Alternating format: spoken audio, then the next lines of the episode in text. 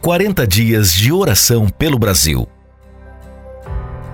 Terceiro dia: o risco da oração egoísta. Ao ensinar sobre o dever que temos de orar sempre e nunca esmorecer, Jesus conta duas parábolas em Lucas 18. A segunda me deixa preocupado e reflexivo.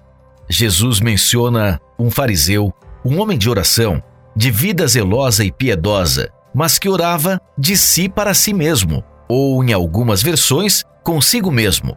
Lucas 18:11. No final das contas, aquilo sequer era uma oração, era uma meditação egoísta, uma oração que não chegava aos céus, pois sequer saía do interior do fariseu. Quando estou orando, preocupo-me com o risco de tentar convencer Deus em oração, exigindo que ele se molde a mim e não eu a ele, de crer mais na oração do que em Deus, que responde às orações conforme a sua vontade.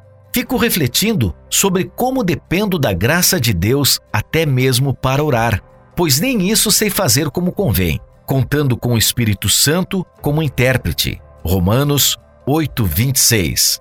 Crendo que a oração pode muito em seus efeitos, Tiago 5:16, peço a Deus que me ensine a orar em sinceridade e humildade.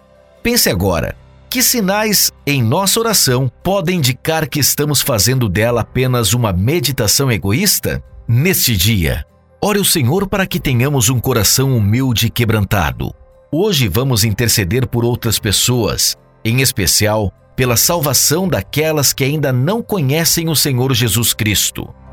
Você ouviu a meditação do dia. 40 dias de oração pelo Brasil.